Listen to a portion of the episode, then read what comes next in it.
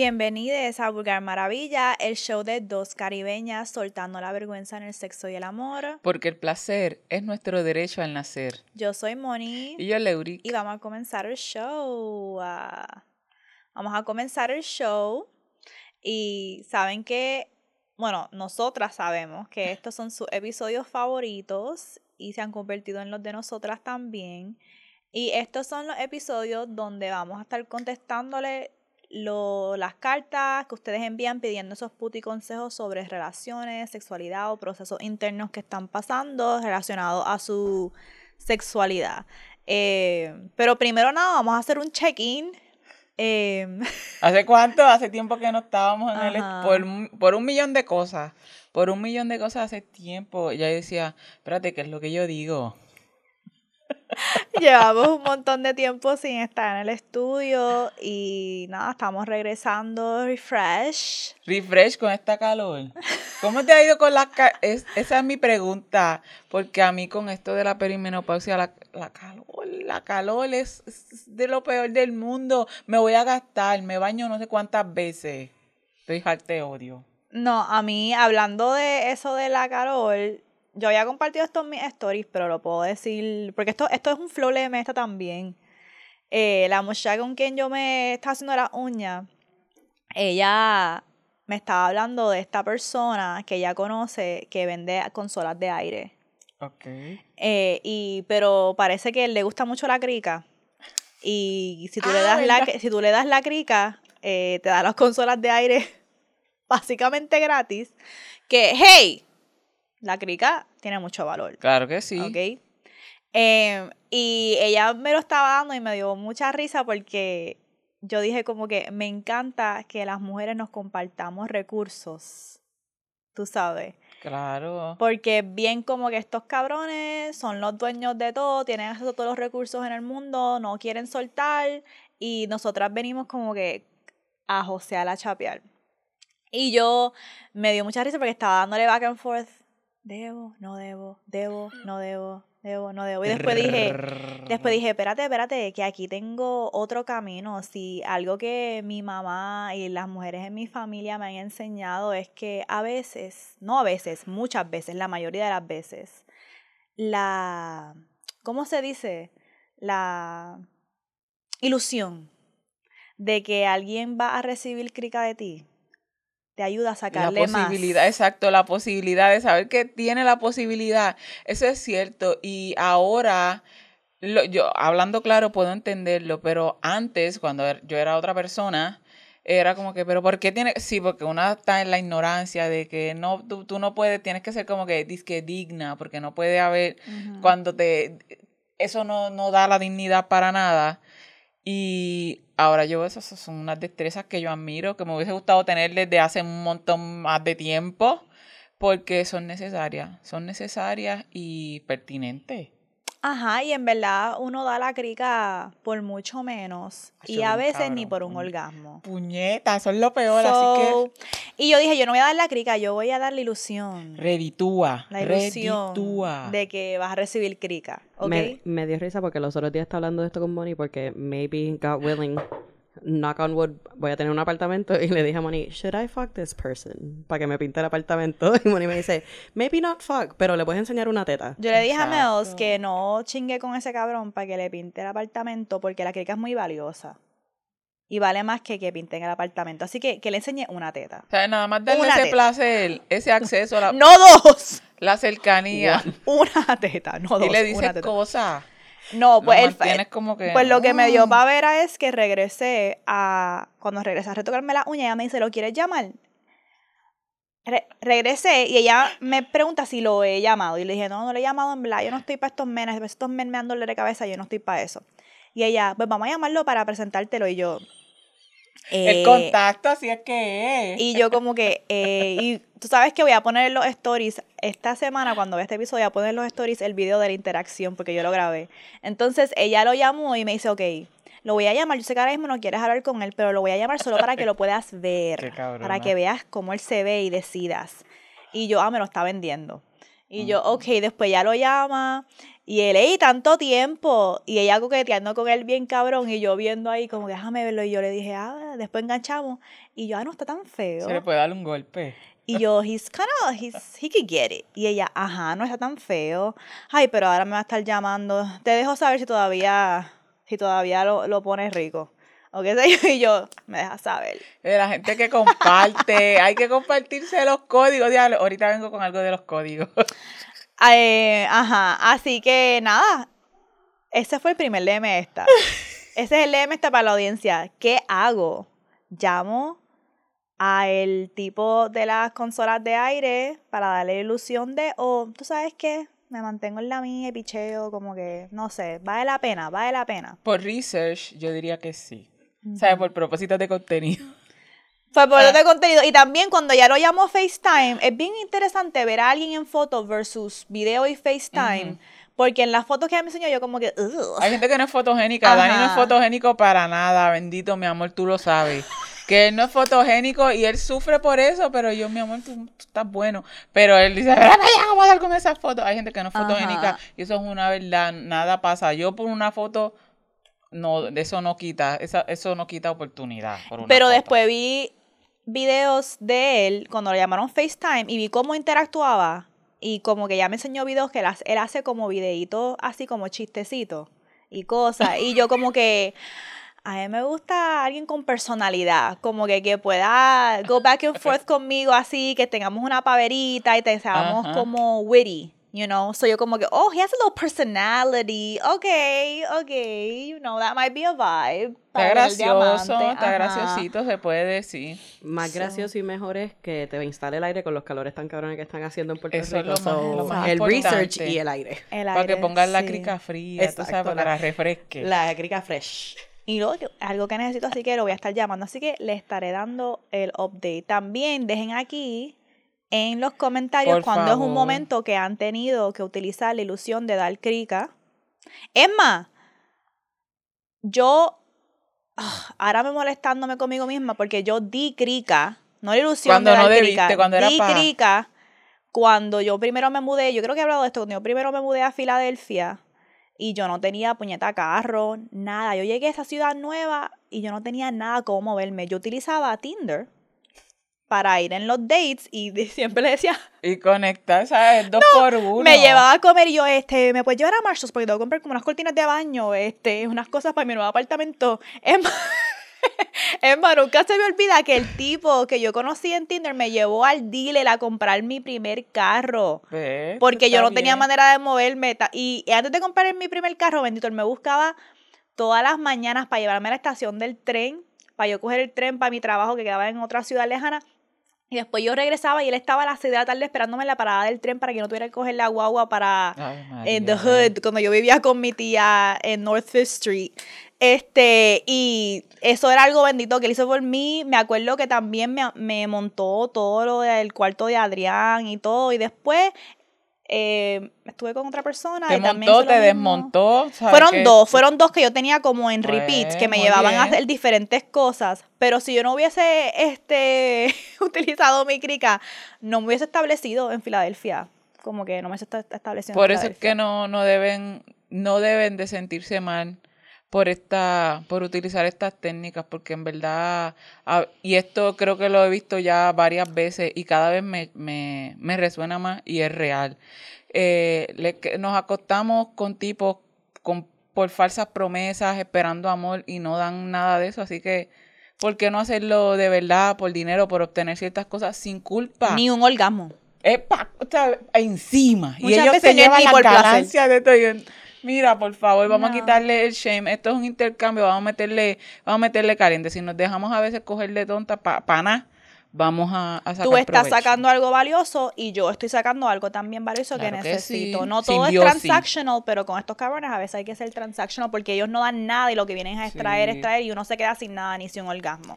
Así que pues. Tinder puede ser el Angie's List de Puerto Rico. Así que si necesitan un handyman, ya saben. Eh, Yo hice lo mismo en Florida también. No tenía carro, nada más like, you know what, estoy aburrida, Tinder. Y en- así salía de mi casa. Lo que se me pasó fue el Handyman Convention que hubo en Puerto Rico Mm, hace como unas semanas. Yo tenía que ir allá.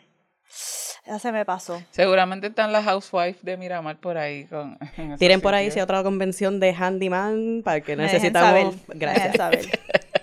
En este momento de mi vida necesito gente que sea plomero, handyman, jardinero, Electricista. electricista, que tenga consolas de aire. Si no eres ninguno de esos, no estoy buscando salir contigo. Solamente estoy buscando salir con gente que pueda hacer algo por mí porque ya estoy harta de que estos cabrones sigan extrayendo de mí sin nada. Yo necesito, por favor, también estoy buscando, estoy buscando pintor, quiropráctico.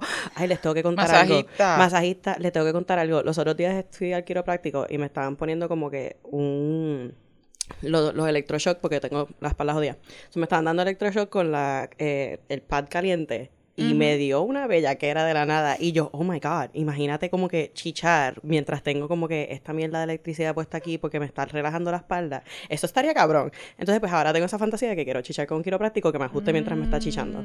So, ya saben, si alguien es un Ay, quiropráctico y está disponible. Seguramente te, te pone algunos huesos por área, Mónica por le las tiene áreas pánico. del sur, por las áreas del sur. Moni le tiene pánico los quiroprácticos. ¿En serio? Sí, yo pienso que no saben lo que están haciendo y están y dejan a la gente más jodida de lo que antes rompieron 30 huesos. Yo le envié a un video que era como que un de esqueletos de estos de Halloween Ajá, y ajá. el, video decía sido en los quiroprácticos y era como que un tipo haciendo Ay, "Ok, ya lo vi, ahora can, y can, can. Y yo, estos cabrones como que... Con la pata para acá arriba. Ay, sí, No, no, yo no tengo terror a los quiroprácticos. Ok. Este. Ok, vamos con los lemes. Esta les voy a leer el primero. Y dice: Saludos. Les escribe una boricua en Alemania. Les escucho todos los martes y me hacen sentir en casa. Ay, gracias por eso. Gracias por el acompañamiento constante. Por fin me siento cómoda. es que tengo pavera todavía con lo de los quiroprácticos. No. No es por esto. Ok, ok.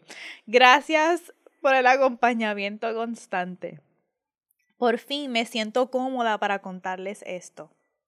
Mi novio le gusta mucho cuando se, cómo se ve, espérate, mi novio le gusta mucho cuando ve cuán cremosa se pone la vulva en algunos videos de porno. Espérate, déjame volver a decir esto para el clip. Mi novio le gusta mucho cuando... ¡Puñeta! Mi novio le gusta mucho cuando ve cuán cremosa se pone la vulva en algunos videos de XXX. Quiero saber si es posible aprender a ponerla así de cremosa y cómo lo hago. No sé si esto también se, considera un squirt. Ok, voy a dejar de escribir y enviar esta pregunta antes de que me arrepienta. Las amo. Leoric Valentín. Gracias por no. eh, por no cambiar de opinión y compartir. es lo primero. Eh, voy a partir. Voy a partir. Dejen de joder, puñeta. Ok, ok, ok. Voy a partir de, de preguntar. Voy a- aquí voy a ser bien egoísta. ¿Por qué? y esta es la norma. Esto es lo que yo veo usualmente. ¿Por qué veo muchas eh, mujeres, FEMS y, y- y diversidades eh, preocupándose por lo que le gusta a este hombre cis con el que comparten, que usualmente es así. ¿Sabe? Estamos usualmente pensando y mirando maneras en cómo yo voy a hacer para que darle lo que a este le gusta. Mi pregunta va, ¿a ti te, te, te gusta a ti eso? ¿Te gusta que se te vea la crica cremosa? ¿Te hace también sentir eh, algún tipo de morbo, algún tipo de sensación? Porque específicamente querer, esto es tratar de hacer cosas con tu cuerpo en pos de alguien más. ¿Le has preguntado a él? ¿Han tenido esa conversación también de por qué te gusta? ¿Qué es lo que te gusta? Cuando le- lo leí al principio decía, pero es que cream pie es como que otra cosa. Sí, es Y- otra cosa. Pero, pero no es lo mismo. Esto quiere ponerse la crica cremosa. ¿De dónde lo habrá sacado? ¿Tú crees que es de Eso es de los videos XX y este, no sé si les pasa a ustedes, pero en Twitter yo veo mucho contenido XXX que ya está cremando. Eso es porque en WAP, cuando Cardi dice make me cream, make me scream, Eso es algo, pero lo que pasa con el creaming es que es igual que el squirt, que aunque hay cosas así técnicas que Leo las va a hablar ya mismo de cosas que tú puedes hacer para Para ayudar, para ajá. ayudar que ocurra este que la crica creme. Eso también depende mucho de la fisiología de alguien. Así que, por ejemplo, Joya, yo me acuerdo una vez que yo- cuando fue en un, en un sexpo virtual que hizo Sí, Ana, sí. A ese que yo, no participé. Ese es el único que yo no he participado. pues Ana hizo un sexo, un sexpo virtual y Joya fue a hablar del squirt. Y una de las cosas que yo me llevé de ahí fue que Joya dijo que ella nadie le enseñó a squirt, que fue como que algo que ella siempre ha hecho. Y hay extremos en eso, como que hay gente que simplemente la crica se le crema. Hay cosas que tú puedes hacer para ayudarla a cremar, igual que para el squirt, hay cosas que tú puedes hacer para que ocurra el squirt, pero si no pasa, no pasa nada, porque eso simplemente es tu fisiología, como que tu cuerpo no hace eso. Y está bien, yo, yo no te quiero dar shame de que si quieres como que complacer a tu novio whatever, like, siempre queremos complacer a nuestra pareja. Hay cosas que yo hago, aunque no es que no me gusten, sino que son mis favoritas, porque quiero que mi pareja le guste, pero también es pensar en cuán importante es esto, si es algo que pueden como que combinar para mí, como que si él puede ver una crica creaming. Hay, y lo hemos hablado antes, tú- a veces nos enfocamos mucho en que quiero hacer lo que le gusta a mi pareja porque lo ha visto en un video XX, Ajá. pero hay veces que a nosotros solamente nos da placer algo que vemos en un video XXX, pero no necesariamente significa que lo queremos hacer Lo quiero repetir. en la vida real. Eso hay cosas que viven ahí. Este, y es- no sé si esa es tu situación, pero sí, entonces Leo, no sé si quieres hablarle sobre la fisiología. Independientemente, hay cosas que puedes probar, pero tiene que ser que realmente desde mi recomendación que sea placentero. Que puedes decir, mira, este, a partir de tener la conversación fuera de la cama, que ya nosotros hemos hablado también de cómo decir, decirle a tu pareja eh, te- de tu fantasía o decirle inclusive que, que- que no es tan bueno en, en el sexo. Pero una de las cosas que, que puedes hacer es preguntarle, ¿te gusta? ¿Te- ah, ¿Tú la has visto? ¿Has visto la mía así? ¿Quieres que intentemos? Mira, estuve buscando esta información que me gustaría tratar. Pueden empezar, ¿verdad? Empiezan masajeando el creaming, al igual que el squirt sale por este La uretra. eh, por la uretra, pero el creaming también tiene las glándulas de skin, que son unas glandulitas que están ahí arre- a- a- al lado de la uretra. La uretra y al lado están esas glándulas. ¿Cómo puede este, hacer que, que se acumule? Porque ahí es que se acumula la crema en esas glándulas, pues para ayudar a que se expulse, pues además de masajear, hay una donde está el G-spot, tú puedes verla masajear y hay una parte ahí que se siente rugosa también cuando tú eh, tocas por lo- los labios internos y por los labios externos. Recuerda, recordemos que el clítoris, ¿verdad? Se extiende, es un órgano. Bastante extenso, que no solo la puntita. Pues si te masajean por ahí, cuando te están eh, fingering, metiéndote los dedos, tocan el área del G-spot también y hay un área rugosa ahí. En esa área, cuando le dan un poquito para arribita, se, se genera y se va acumulando más. Si sale o no, esto es debido a la fisiología tuya, a cómo funciona tu cuerpo. No significa que no esté ahí, que no seas capaz de hacerlo, significa que probablemente a lo mejor no es capaz eh, eh, de expulsarlo. Y no significa que sea algo malo. Y esto es bueno saberlo porque las personas con vulva eyaculan también. Sí. Esta, esto es una manera de hacerlo. La fisiología entre el pene y el clítoris eh, eh, son Similares. Análoga. Ajá, exacto. análogas. Entonces, esto es una manera en la cual la gente con vulva eyacula. Y, pero de nuevo, todo el mundo lubrica diferente. Esto depende mucho de la cuerpa. Y si tu cuerpo no puede hacer eso, pues está bien, no hay problema. Pero también si es una combinación de, mira, estos cabrones no saben encontrar el clítoris, van a encontrar la fucking glándula Las skin. glándulas de Sken. Para Ay, ten- hacerte tenía que buscar quién rayos era Sken. No quiero ni pensar quién es Sken. Así que este, Ujú. no vamos a entrar en esos menesteres. Sin embargo, eh, quiero dejar la pregunta. ¿A ti también te, te genera placer que se te ponga la crica cremosa? Ahora que estamos hablando de crica cremosa, se escucha eso bien rico. Crica Ah, cremosa, crica cremosa. estoy Porque se ve como jugosita, como que ha estado ahí, este, ha estado recibiendo el trato que le gusta. Una crica cremosa es una, será una crica feliz. No quiere decir que las cricas que no sean cremosas no son cricas felices también. Eso es bien importante porque simplemente porque tú ves que alguien está cremando y le sale la crema de la crica o hasta tiene un squirt, eso no necesariamente significa que está teniendo un orgasmo. Ajá. Porque eh, cuando se ve ese líquido, se puede asociar, ah, está disfrutando bien cabrón. Y puede ser que sí, pero eso no es un orgasmo. Alguien puede estar cremando teniendo un orgasmo o alguien simplemente puede estar cremando, Cremando porque eso es algo que su cuerpo naturalmente hace. So, este, sí, nada, ten la conversación con él también, como que esto es algo que en verdad te gusta porque te gusta verlo nada más en video, o es algo que queremos intentar, y como que vamos a ver si funciona, y si no, no pasa nada. Y, y también puede ser algo de tu fisiología, pero también puede ser que él no sepa ni puñeta dónde tocar y llegar a los skin glands para que eso ocurra.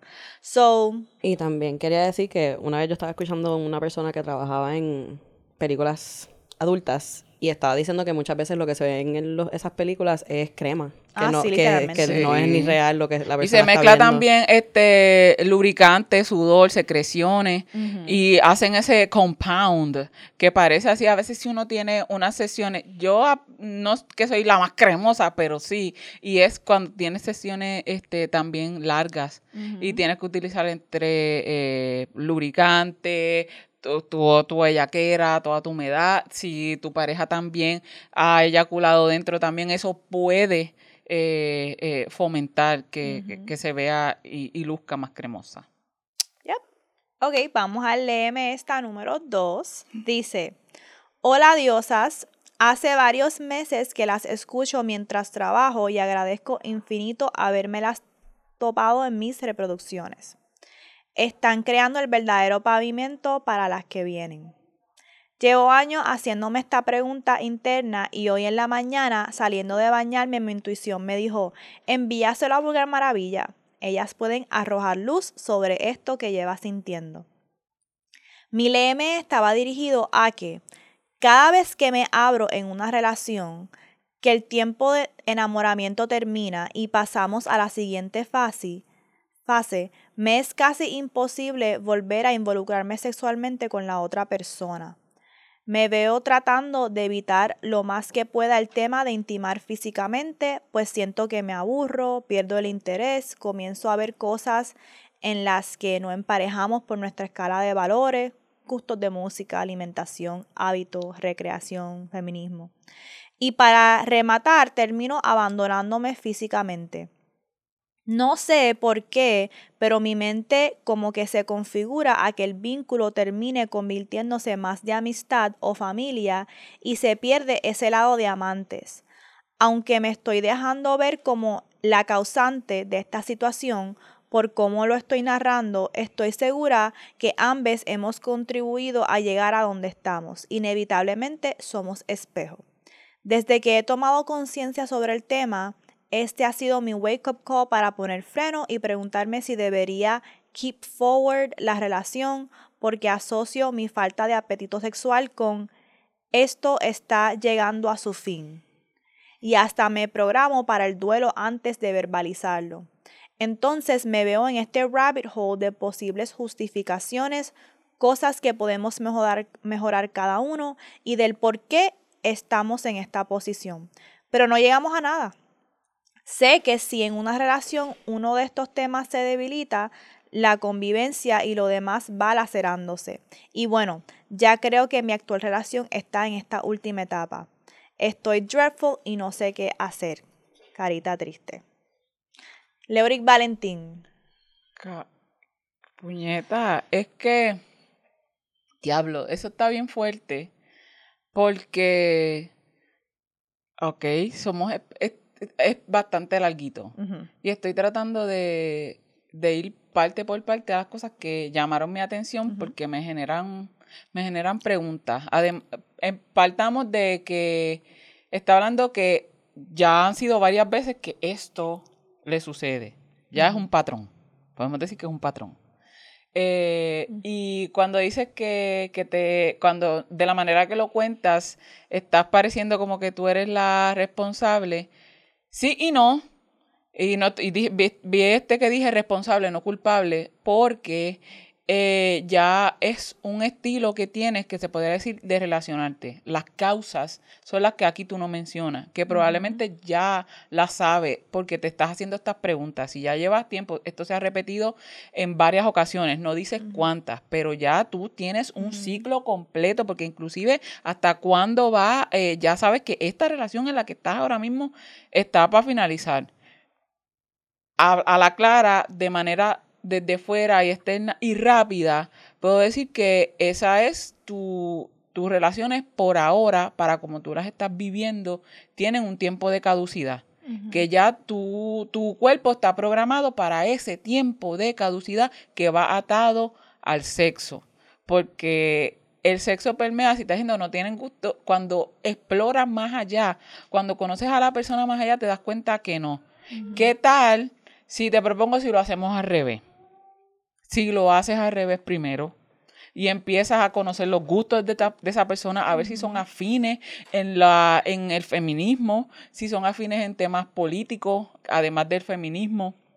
Cómo, cómo ven las relaciones, cómo, cómo han sido sus antiguas relaciones antes de tirarnos con, con el sexo que cuando se acaba, cuando se te acaba ese interés ya está cabrón, está, está fuertecito. No, no te estoy ni siquiera tirando la mala. Sabes que cuando yo doy este tipo de consejos es desde esta perspectiva de fuera, que no lo estoy experimentando. Sin embargo, es bien importante cuando pedimos que nos den el feedback, aguantar esto que yo te estoy diciendo. So, debería, yo te sugiero a primera instancia tratarlo al revés. Tratarlo al revés.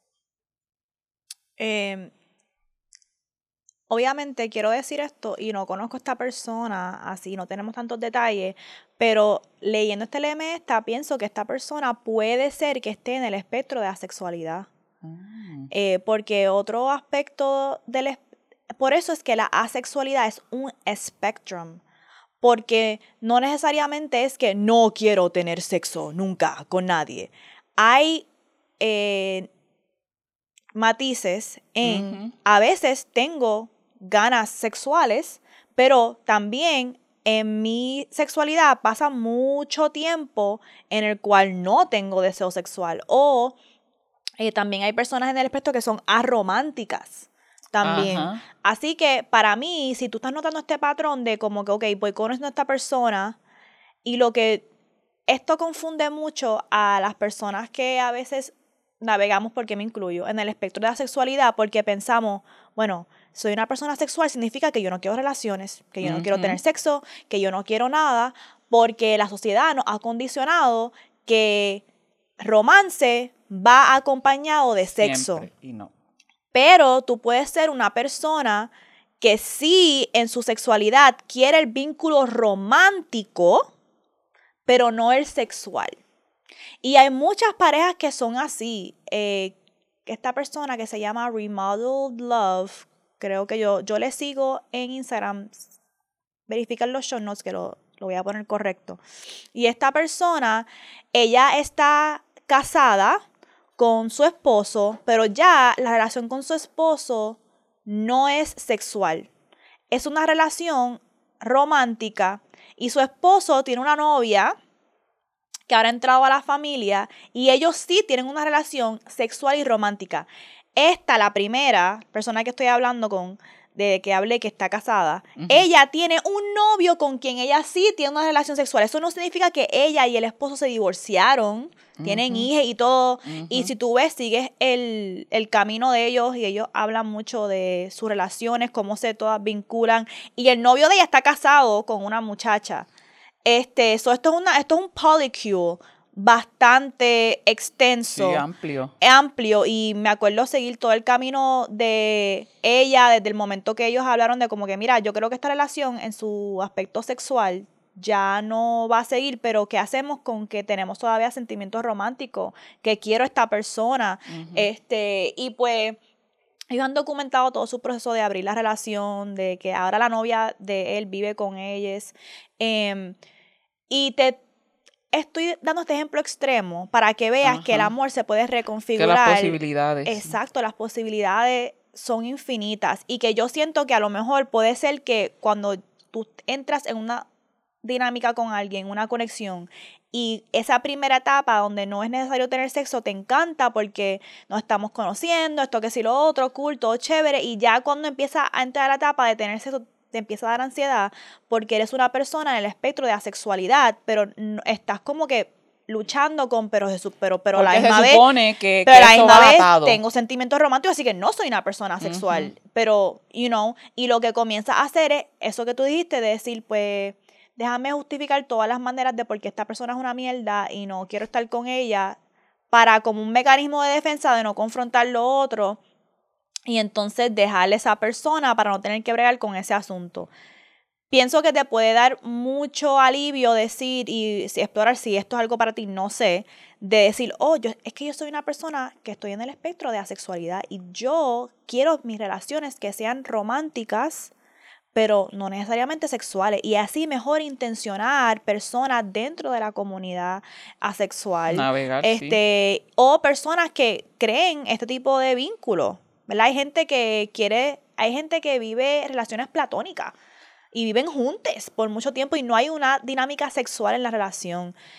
Eh, estos son cosas que pues toca navegar. Voy a dejar en los show notes unos recursos de personas que hablan de estos temas para que entonces eh, esta gente también hace como book clubs y eso que ahí puedes conocer gente y eso. Sí.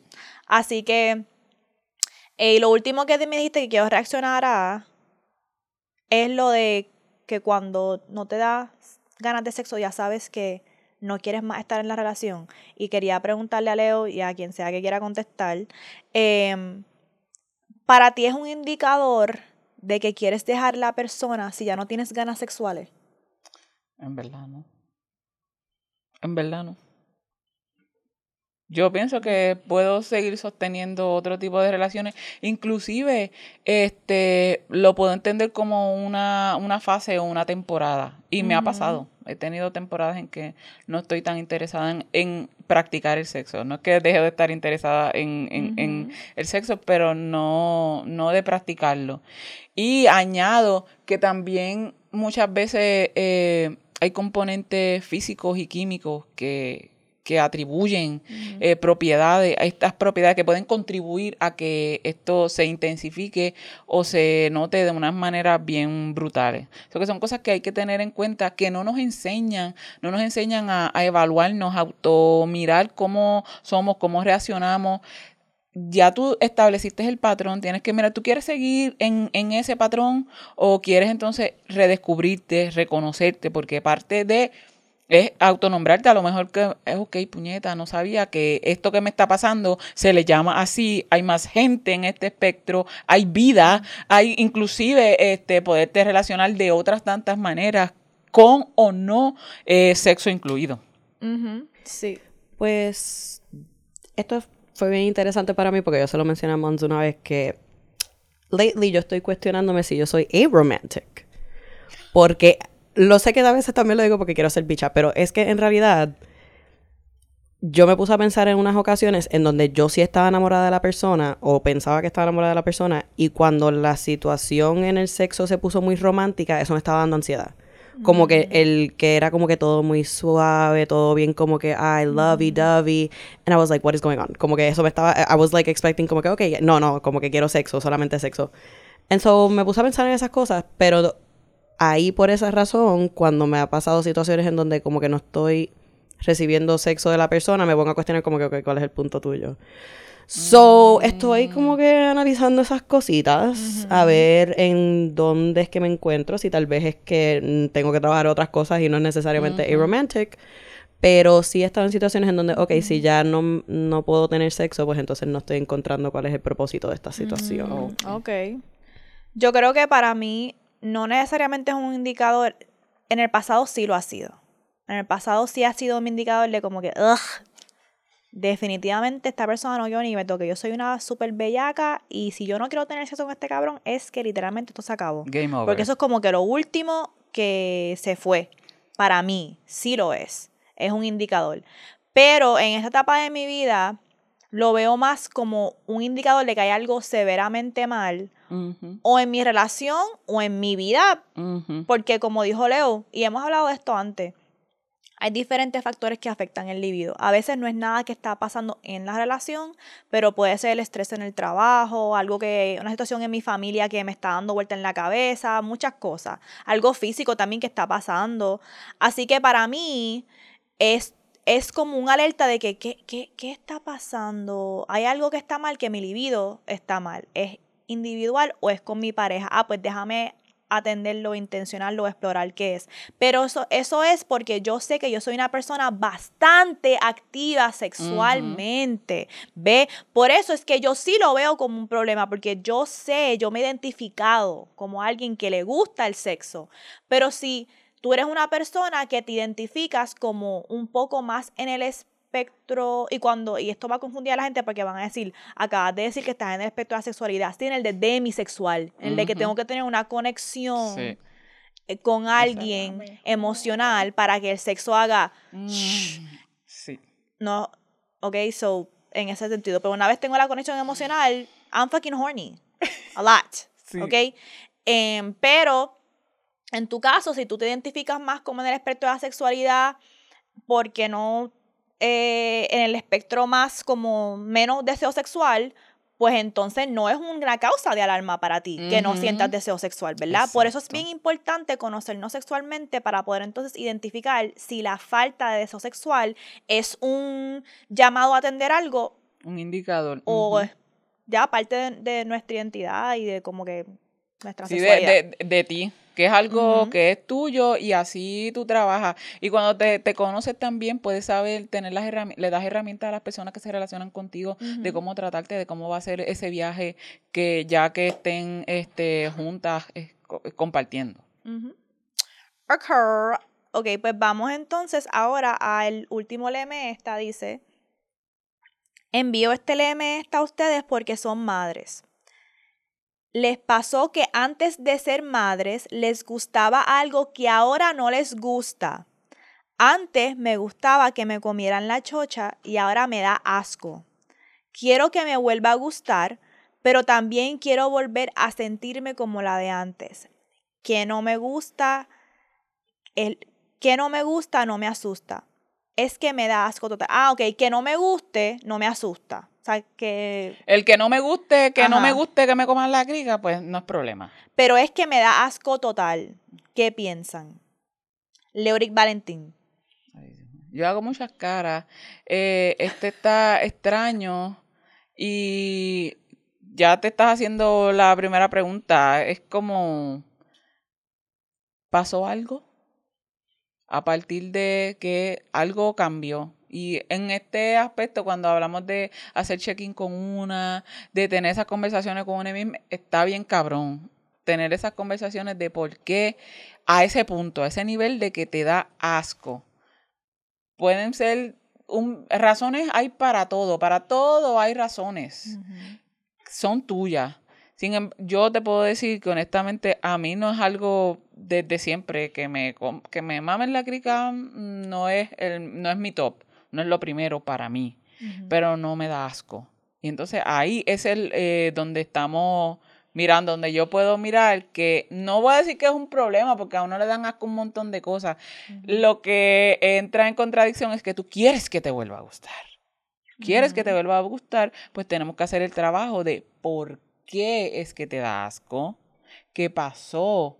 Algo tuvo que haber pasado porque estas cosas no vienen, nada viene de la nada. Ni la palabra nada viene de la nada.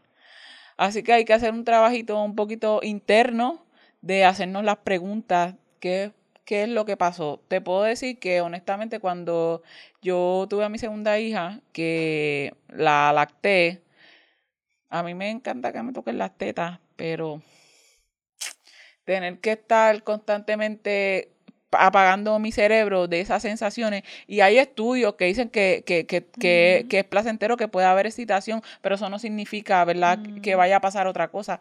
Pero lo que tú trabajas mentalmente con tu cuerpo, ta- estoy- yo estaba tratando de decir a mi cuerpo, no sientas No sientas lo que estás acostumbrada a sentir cuando pasa esto. Porque era constante. Yo tuve una, una lactancia prolongada. Tenía, estuvo pegándose al pecho como hasta 8 o 9 años, básicamente. Y ve, mi hija tiene 12 años. So, que ahora yo estoy volviendo a mí sin, sin mucha presión. Y tuve, tuve que tener muchas conversaciones serias con Dani porque era como que, "Ven, no te gusta que... No, no es que no me gusta, es que, ¿sabes? No, ¿sabes? No, él, él venía... No, y chingamos sin tocarme las tetas. O sea, podemos decir, no me toques las tetas, no quiero que me toquen las tetas, porque tengo que estar con la mente de que en, durante este tiempo eran para este propósito, que probablemente a lo mejor es algo que, que se puede relacionar a ti. Sí, este, me parece interesante que estás nombrando que es específicamente por antes de ser madre y ahora ser madre. A mí lo que me surgió es que pienso que no tenemos suficiente información, pero algo que me vino hacia la mente es que yo me acuerdo cuando yo di a luz, número uno, yo no podía creer el estado des- después de dar a luz de mi De tu cuerpo. cuerpo. Eso fue para mí un shock, pero bien grande. Yo me miraba al espejo y yo como que, que, que también que yo di a luz bien joven, so, yo era como que bien chamaca Sí. y yo tenía como que titties over here, ¿sabes? Como era como que todavía estaba en mi baddie, like, you know. Em, y fue como que, ¿qué carajo es esto? Lo primero que me volvió a la mente fueron lo oscuros que estaban mis pezones. Yo, ¿qué, qué, Y grande con cojones. Nadie me preparó para eso. El estado en el que se quedó mi barriga. em, tener la crica cosida porque a mí se me rajó de la crica al. ¿sabes? Fue como que un proceso bien y me acuerdo que yo ni estando dos días después de parir, la mamá del papá del nene rápido me había dicho, mira, esta fue la faja que yo me compré para No, como que regresar, eh, tienes que hacer, regresar a que la barriga se aplane, porque tienes que hacerlo desde ya, porque si no el músculo cierto. comienza... Sí, sí. Y, y yo como que, yo, no, yo ni estaba pensando en eso. Like, so yo acabo de dar, nadie, no ha pasado ni una semana y ya la gente me está mandando a como que volver a adelgazar, a poner a mi cuerpo back to it. Y nunca se me olvida también que el papá del nene me hizo un comentario sobre lo grande que estaban mis pezones. Que, ok, normal, como que porque el pezón se pone oscuro y grande para que el bebé pueda encontrarlo. Encontrarlo. Pero con ese comentario también me dijo, ay, los tuyos ya que de por sí eran bien grandes. Y ese fue, te juro, como que la primera vez que a mí me dio complejo de mis pezones. Yo nunca en mi vida, eh, yo de a luz cuando tenía como 20 años, había tenido complejo de que yo tenía pezones grandes. Pero cuando él me lo dijo, yo como que... Y después me empezó a dar un complejo fuerte que no quería eh, chingar con la luz prendida. Así que no sé si algo pasó en tu delivery, como que, que la, eh, la persona que estaba ahí acompañándote o alguien te dijo algo como que, ah, diablo, ver esa crica sacando ese bebé, qué asco, o algo, Ajá. como un comentario que te hayan dicho que se haya quedado ahí marinando y que haya Algo pasó. causado que entonces te dé asco total tu crica luego de dar a luz. Eso puede ser. Em, pero, de nuevo, como dice Leo, hay que encontrar la causa, pero lo importante es que, mira, yo pienso esto. No todo nos tiene que gustar. Para mí el problema no es que a ti no te guste que te mamen la crica, porque. Whatever, hay cosas que a mí no me gusta que me hagan. Es más que tú quieres que te guste porque es algo que te gustaba antes y quieres volver a intencionar y no solamente eso, sino que está bien atado a tu sentirte nuevamente tú Ah, misma. volver a ti, volver a, a- volver a ti. Volver a ti. Y aquí hay que encontrar un balance porque honestamente hemos hablado antes también. A veces queremos volver a mí, pero it's okay dejar atrás y it's okay decir, ok, ahora soy otra versión de mí o Soy otra persona que no le gusta esto Ujú. you know, si, si, si para ti fue algo tan traumático que sientes que no encuentras los recursos o no puedes regresar a que te gusta que te coman la crica, mira, estas cosas se pueden trabajar simultáneamente. Simultáneamente tú puedes trabajar, déjame ver si puedo ver como que si encuentro algo que me guste para que me coman la crica de nuevo, o trabajar este proceso, encontrar la raíz, pero también puedo trabajar, decir, está bien si ya no me gusta que me coman la crica porque mi cuerpo entera es un your body is a wonderland. es un amusement park, ¿verdad? Así que tú puedes encontrar muchos otros placeres en la vida y como que soltar un poco, regresar a mí, regresar El a mí, desespero, el eh, regresar a la desespero. quien a la quien era antes de ser mamá. Sí hay algo que rescatar, pero también es como que mira, estoy otra te persona. estás transformando, te transformaste. Y no quiere decir que no pueda, que, que esas cosas no se puedan alinear. Sin embargo, es- me trae esto que, tú- esto que tú estás diciendo que es bien común en, en nuestra, acá gente latina que vuelve a ser, tienes que volver porque fulanita en un mes ya estaba como que aquí no ha pasado una puñeta, tú, nueve meses, alguien creciendo ahí dentro de ti, arriesgando tu vida, porque eso es lo que son los embarazos. Ahora no, que si el sentimiento, que mira, arriesgando tu vida, nueve meses ahí cambiando, luchando, para que después sacarlo de tu cuerpo. Mira, por favor, no le- el cuerpo no es, esto no es una varita mágica, esto no es algo, un, como el, el programa este de televisión que te redecoran la casa y te, eh, eh, eh, ¿sabes? Nuestro cuerpo no es eso. Cuando hablo que mi cuerpo es mi hogar, mi cuerpo es mi hogar, pero, ¿sabes? Se transforma de a poco. Y es imposible y es una falta de respeto, es hasta violento que te pidan que tú vuelvas a tu cuerpo cuando tú- ahora tu trabajo es tú inclusive cuidar de tu salud para ayudar a esa otra persona que acabas de traer. O sea, es una falta de respeto y violencia que te quieran poner la faja y eso es obligado hasta con los panties. Iba la gente al hospital, eso iban en la, en la maleta de embarazada, porque es imperativo volver al cuerpo de antes de. Pero gente, vamos a, vamos a ser conscientes del cuerpo, de las capacidades que tiene el cuerpo y que todo requiere tiempo. Al momento tú quieres, tienes que buscar las razones también, haz una, te sientas una listita, porque las cosas que te gustaban. Puede brincar, puede haber ese espacio ahí para no saber qué fue lo que pasó, pero debes devolver. Y a lo mejor no puedes hacerlo sola, a lo mejor necesitas un tipo de, de coach, de asistencia, para que te ayude a trabajar eso y a enfrentarte. Hay gente que no se puede enfrentar a sí misma sola, necesita ayuda. Identificar el recurso correcto también, porque a veces pensamos que tenemos que ir a terapia y terapia no nos resuelve todo o no es la terapia correcta. Eh, yo tuve una situación así con una de mis clientas esta semana donde estábamos, le salió la carta del Nine of Wands y digo, I'm sorry, del Nine of Swords, que es la carta en el tarot donde la persona tiene nueve espadas encima y yo le estaba tratando de explicar, cuando tienes nueve espadas encima, tienes que entender que para sacar esta espada es este recurso. Para sacar esta otra espada, este Mm. recurso. Yo también interpreto esa carta de esa manera.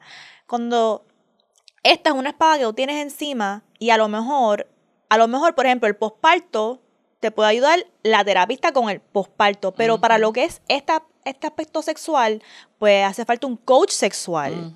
Hace falta, a mí me gustó mucho que yo estaba escuchando a Mandy de Horrible Decisions, estaba hablando que ella ha decidido dejar de ir por esta etapa de su vida Creo que lo vi. a su terapista regular porque sí. ella ha identificado que en este momento de su vida ella necesita un relationship eh, y sex coach. Y hay que tener cuidado con esto porque hay mucha gente que se llama disque relationship y sex coach cuidado, y no lo son. Yo siempre recomiendo a Ana Castillo, ¿ok? De Bebecita, Piel, que es la verdadera, ¿ok?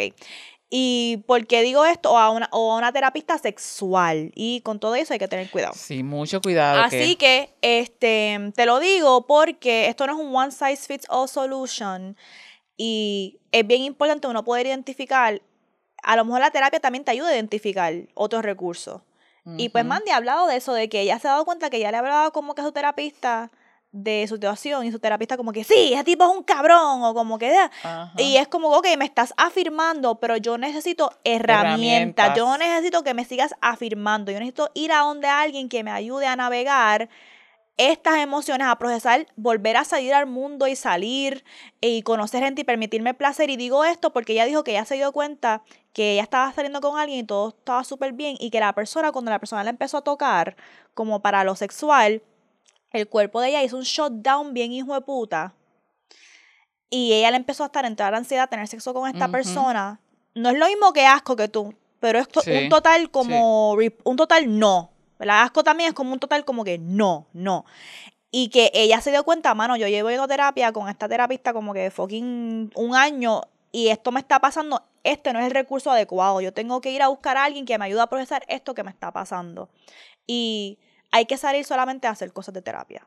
I'm sorry, like eso es lo que Sí. también los aprendizajes del Nine of Swords es como que this sword y a veces el Nine of Swords también no, no- nos enseña que aquí hay como que dos o tres espadas que se colaron que ni son mías. Porque esto es de mi mamá, esto es de mi papá, es- esta espada no es ni Tienes que mía. no es ni mía. es- y para mí eso es lo que me dijo de mis pezones. Eso no era una espada que era mía. Ujú. Eso es, let me go ahead, return to sender.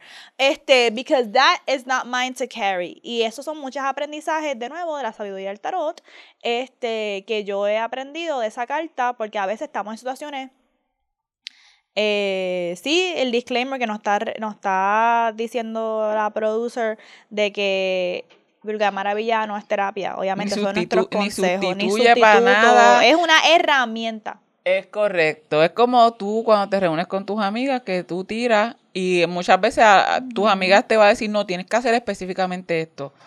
No, no te vas a decir, tienes que hacer específicamente esto. Es lo que yo te- haría. Exacto. Y recomendaciones Y que tú puedes tomar o no, porque también este, la autonomía eh, es tuya también. Yep. Así que, Em, así que también estoy pensando, no quiero que se me quede nada de recomendarle a esta persona. Lo que pasa es que estas situaciones donde hay que enseñarle el cuerpo a que le guste algo, sí. por eso estoy como que súper enfatizando Y eso que es también más tiene que ser somática, terapia. también va para somática, eso se brega con somática. Eso es somática, eso es somática, eso es como que enseñarle a la en cuerpa PR hay alguien que, que bregue con somática. Am, no conozco Porque en PR, es pero sí puedo porque yo siem- conozco gente de fuera. Sí, a Jonathan Mead y a Evian Whitney siempre les recomendamos, Sí. lo vuelvo a dejar en los show notes, pero esos trabajos de somática bien brutal, este, so, sí. Yo sigo una muchacha que se llama Ruth Insomatics. Y, y me gusta mucho como... Ah, pues también lo ponemos en los show notes. Ok, pues vamos ahora a putearte, Leo, ¿qué tienes para putearte? Para putearte, me puse, hacía, yo creo, no sé si esta es la primera vez que hago esto. Eh, estoy revisitando una serie y esto es un putearte mezclado con preguntas. Y pega, pega con lo que hemos estado discutiendo. En la serie Bonding, ya nosotros la discutimos en, en Patreon, yo creo que hablamos de Bonding. Y está esta escena que son dos amigos que tuvieron sexo. Y luego de eso ya no volvieron a hablarse más nunca. ¿Sabes? Se distanciaron totalmente y pasaron muchos años y se volvieron a reencontrar. Y cuando hablaron del tema, porque nunca habían tocado el tema, inclusive cuando se volvieron a reencontrar, estos son los dos protagonistas, no habían hablado de por qué lo hicieron, qué fue lo que pasó, y pues utilizaron el kink como una máscara para poder hablar sin vergüenza. Mm. No voy a ir sobre los detalles, ¿verdad? De, de, de, de cómo el King nos trabaja, porque hasta la saciedad Moni siempre está hablando de los beneficios y, y nosotras aquí, para nosotros, lo respetamos mucho. Mi asunto va en que si de verdad el sexo daña una amistad, si es posible que somos amis, amigues y mm, después de que chingamos, se jodió todo. ¿Es posible? ¿Ustedes creen que eso es, que sí es posible? ¿Creen que no se debe mezclar? ¿O Yo creo que sí es posible uno tener sexo y mantener una amistad, pero yo creo que no es posible para diferentes personas que no pueden tener conversaciones honestas, que yo siento que si tú no puedes tener una conversación honesta o establecer límites, then you don't need to be fucking, truly. Ujú. ¿Ok? Este, así que esto también es un trabajo de mucho autorreconocimiento. Si yo sé que yo no puedo manejar matices en la vida, si yo sé que yo no puedo navegar conversaciones honestas, establecer límites y honrar no solamente los límites de otra persona, sino los míos, pues entonces yo no me puedo lanzar. ¿Ok?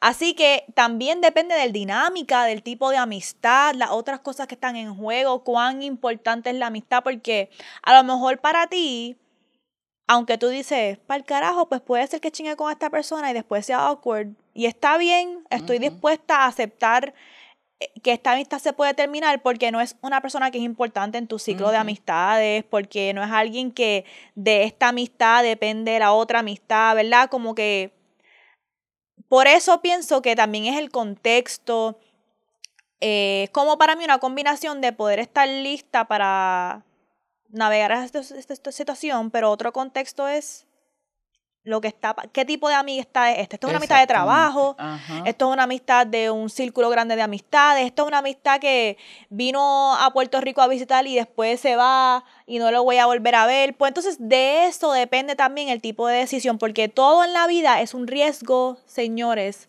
Todo en la vida es un riesgo. Yo pienso que la, la pregunta que uno tiene que hacerse es, número uno, ¿qué está en mi control? Número dos, cómo yo conozco a esta persona y cómo interactúa.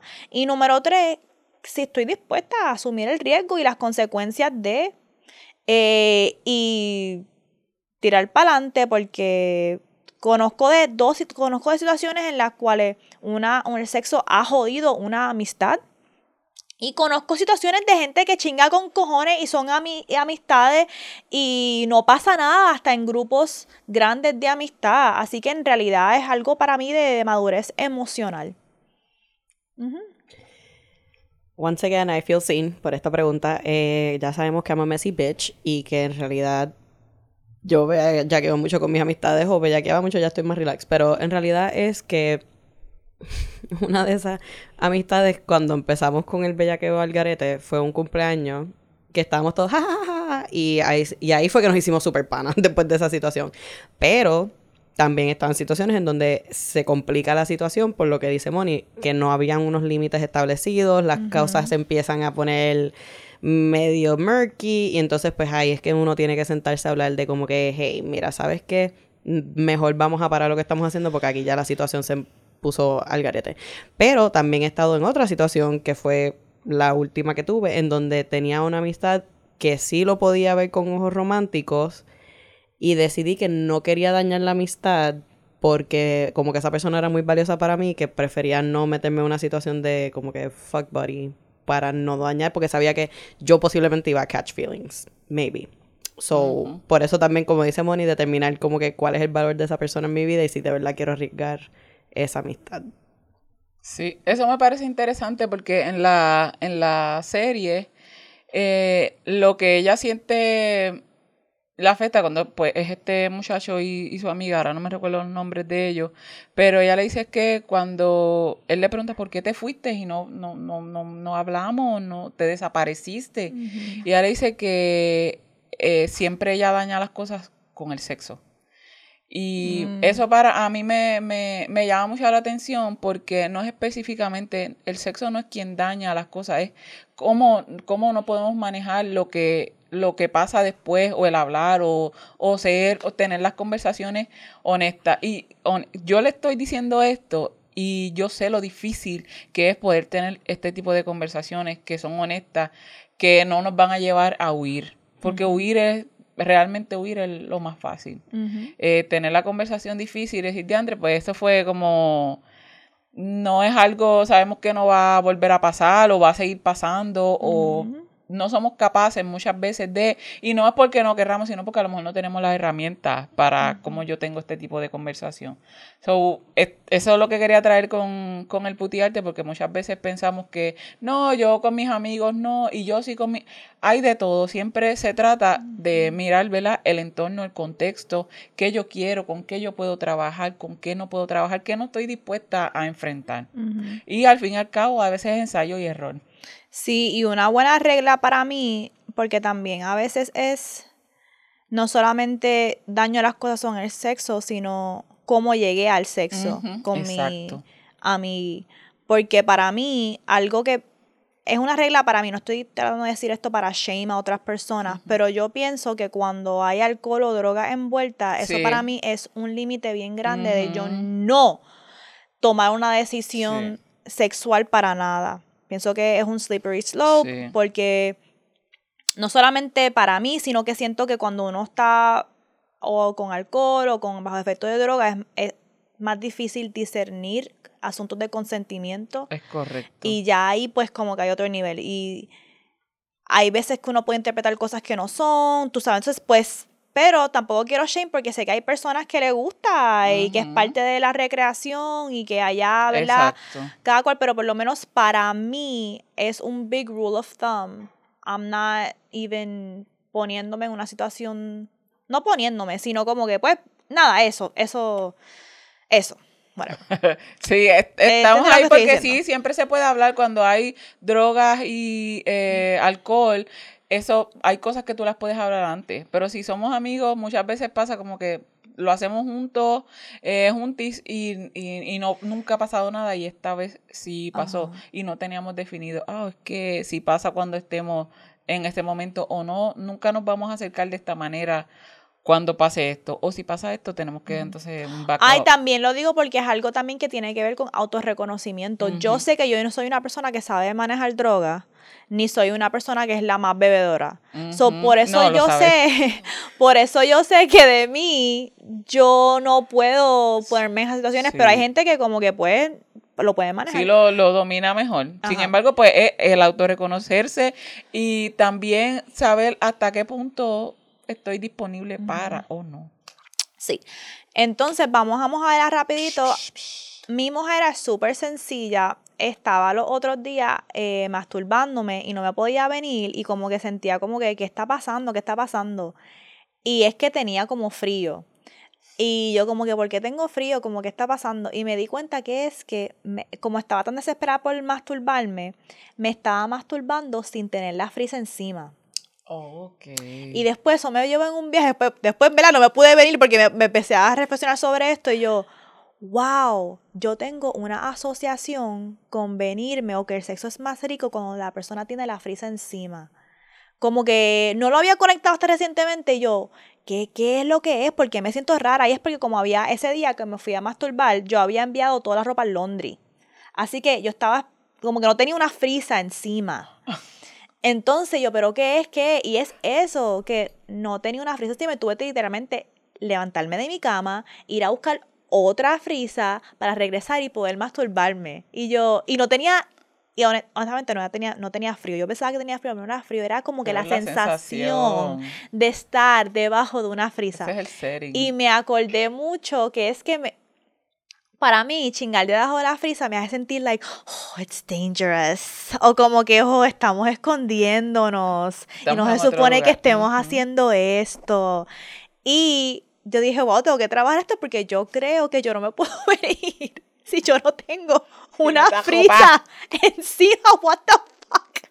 Y me estuve como quedando replay todas las veces en mi mente que yo estaba o montando bicho o alguien me lo estaba metiendo, yo estaba buscando la frisa para ponérmela encima a la persona. Y yo, porque tengo que estar como que under the covers, no sé, es algo que estoy descubriendo y me acuerdo mucho, me hizo como que un clic que yo pienso que Nike también era así, porque Nike también siempre estaba buscando la frisa. siempre. O todo- él podía estar metiéndolo en cabrón y él siempre Pa- nos ajá, ponía la frisa encima, nos ah. ponía la frisa encima. Y yo como que, "Ah, maybe es que por eso es que se me hizo tan difícil esa relación, porque él y yo tenemos como que esa conexión, whatever. Pero I'm like, literalmente he pasado todo este tiempo pensando en una situación donde yo he tenido un orgasmo sin estar bajo la frisa. Y no creo que pueda encontrar uno. Ahora estoy como que, what the fuck is going Hay que escribir.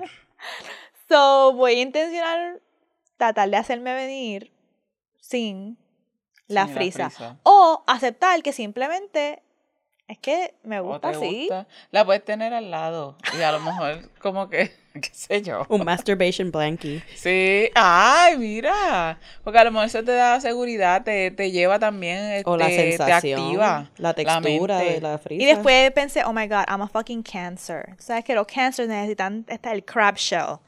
Y mi Venus está en cáncer también. So I'm like, is it that también? I don't know. Pero, pues, traigan una frisa si quieren chingar conmigo. Ya saben, sin prisa. Sin prisa no vengan para acá. Bueno, ese es el show de hoy, así que si quieren que les contestemos los léeme estas en un episodio, el episodio de enero, en este caso, ¿cuál es este léeme esta? ¿Noviembre o diciembre? Este es de noviembre. Ok, noviembre. Así que si quieren que le contestemos los LM esta de diciembre, pues entonces envíenlo o los de enero. No sé cuándo va a salir. Puede ser diciembre o enero. un- Ah, no, pero lo dijo que lo iba a enviar para, por email. Eso es lo más seguro, va a salir en enero. Pero entonces, eh, por favor, síganos en Vulgar Maravilla, en Instagram, TikTok y Twitter, o X ahora. Y también aseguren seguirnos en el backup, Vulgar Maravilla underscore backup. Y también apoyarnos en patreon.com slash Vulgar Maravilla para apoyarnos por 5 dólares al mes. Eh, y entonces también es importante que si están viendo esto, apoyen a Leo eh, con los costos, los costos de ser una autora en promoción de su libro, que son costos exorbitantes. Ujú. Eh, Está cañón. está brutal. Y nos pueden apoyar, pueden enviar un donativo a vulgarmaravilla.gmail.com si es por PayPal. Si es por Venmo, arroba melissa dash coto Lo vamos a dejar. Lo vamos a dejar. Está en el Este, y la TH móvil también lo pueden dejar. Va a estar, toda esta información va a estar en los show notes, ¿ok? Y en el screen aquí. Y aquí, ¿ok? So, aquí. Ayuden a su puti escritora favorita, que esto está cañón. No es lo mismo llamar al diablo que, que llegue con el 10%. Exacto. Ese es mi, mi mantra. I know, that's right. Entonces, recuerden también, eh, no sé, se me está olvidando, estoy, I'm blanking. Eh, Recuerden también que Leo nos va a cerrar. Ah, nos va.